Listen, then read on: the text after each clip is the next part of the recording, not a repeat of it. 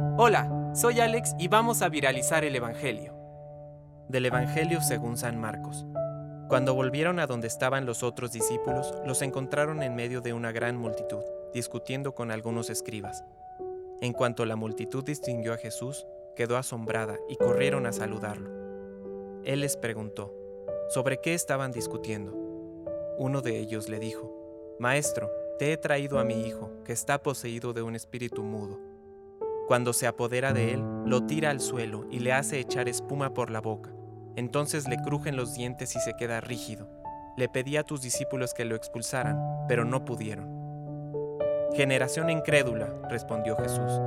¿Hasta cuándo estaré con ustedes? ¿Hasta cuándo tendré que soportarlos? Tráiganmelo. Y ellos se lo trajeron. En cuanto vio a Jesús, el espíritu sacudió violentamente al niño, que cayó al suelo y se revolcaba, echando espuma por la boca.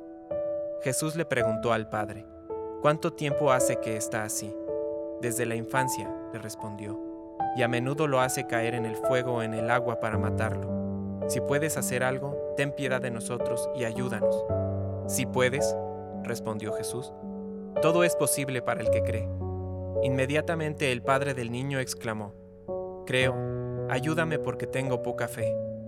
Al ver que llegaba más gente, Jesús increpó al espíritu impuro, diciéndole, Espíritu mudo y sordo, yo te lo ordeno, sal de él y no vuelvas más. El demonio gritó, sacudió violentamente al niño y salió de él, dejándolo como muerto, tanto que muchos decían, está muerto. Pero Jesús, tomándolo de la mano, lo levantó, y el niño se puso de pie.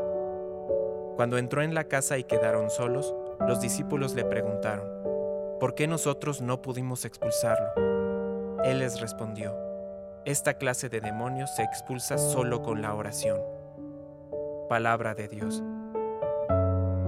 Compártelo, viralicemos juntos el Evangelio. Permite que el Espíritu Santo encienda tu corazón.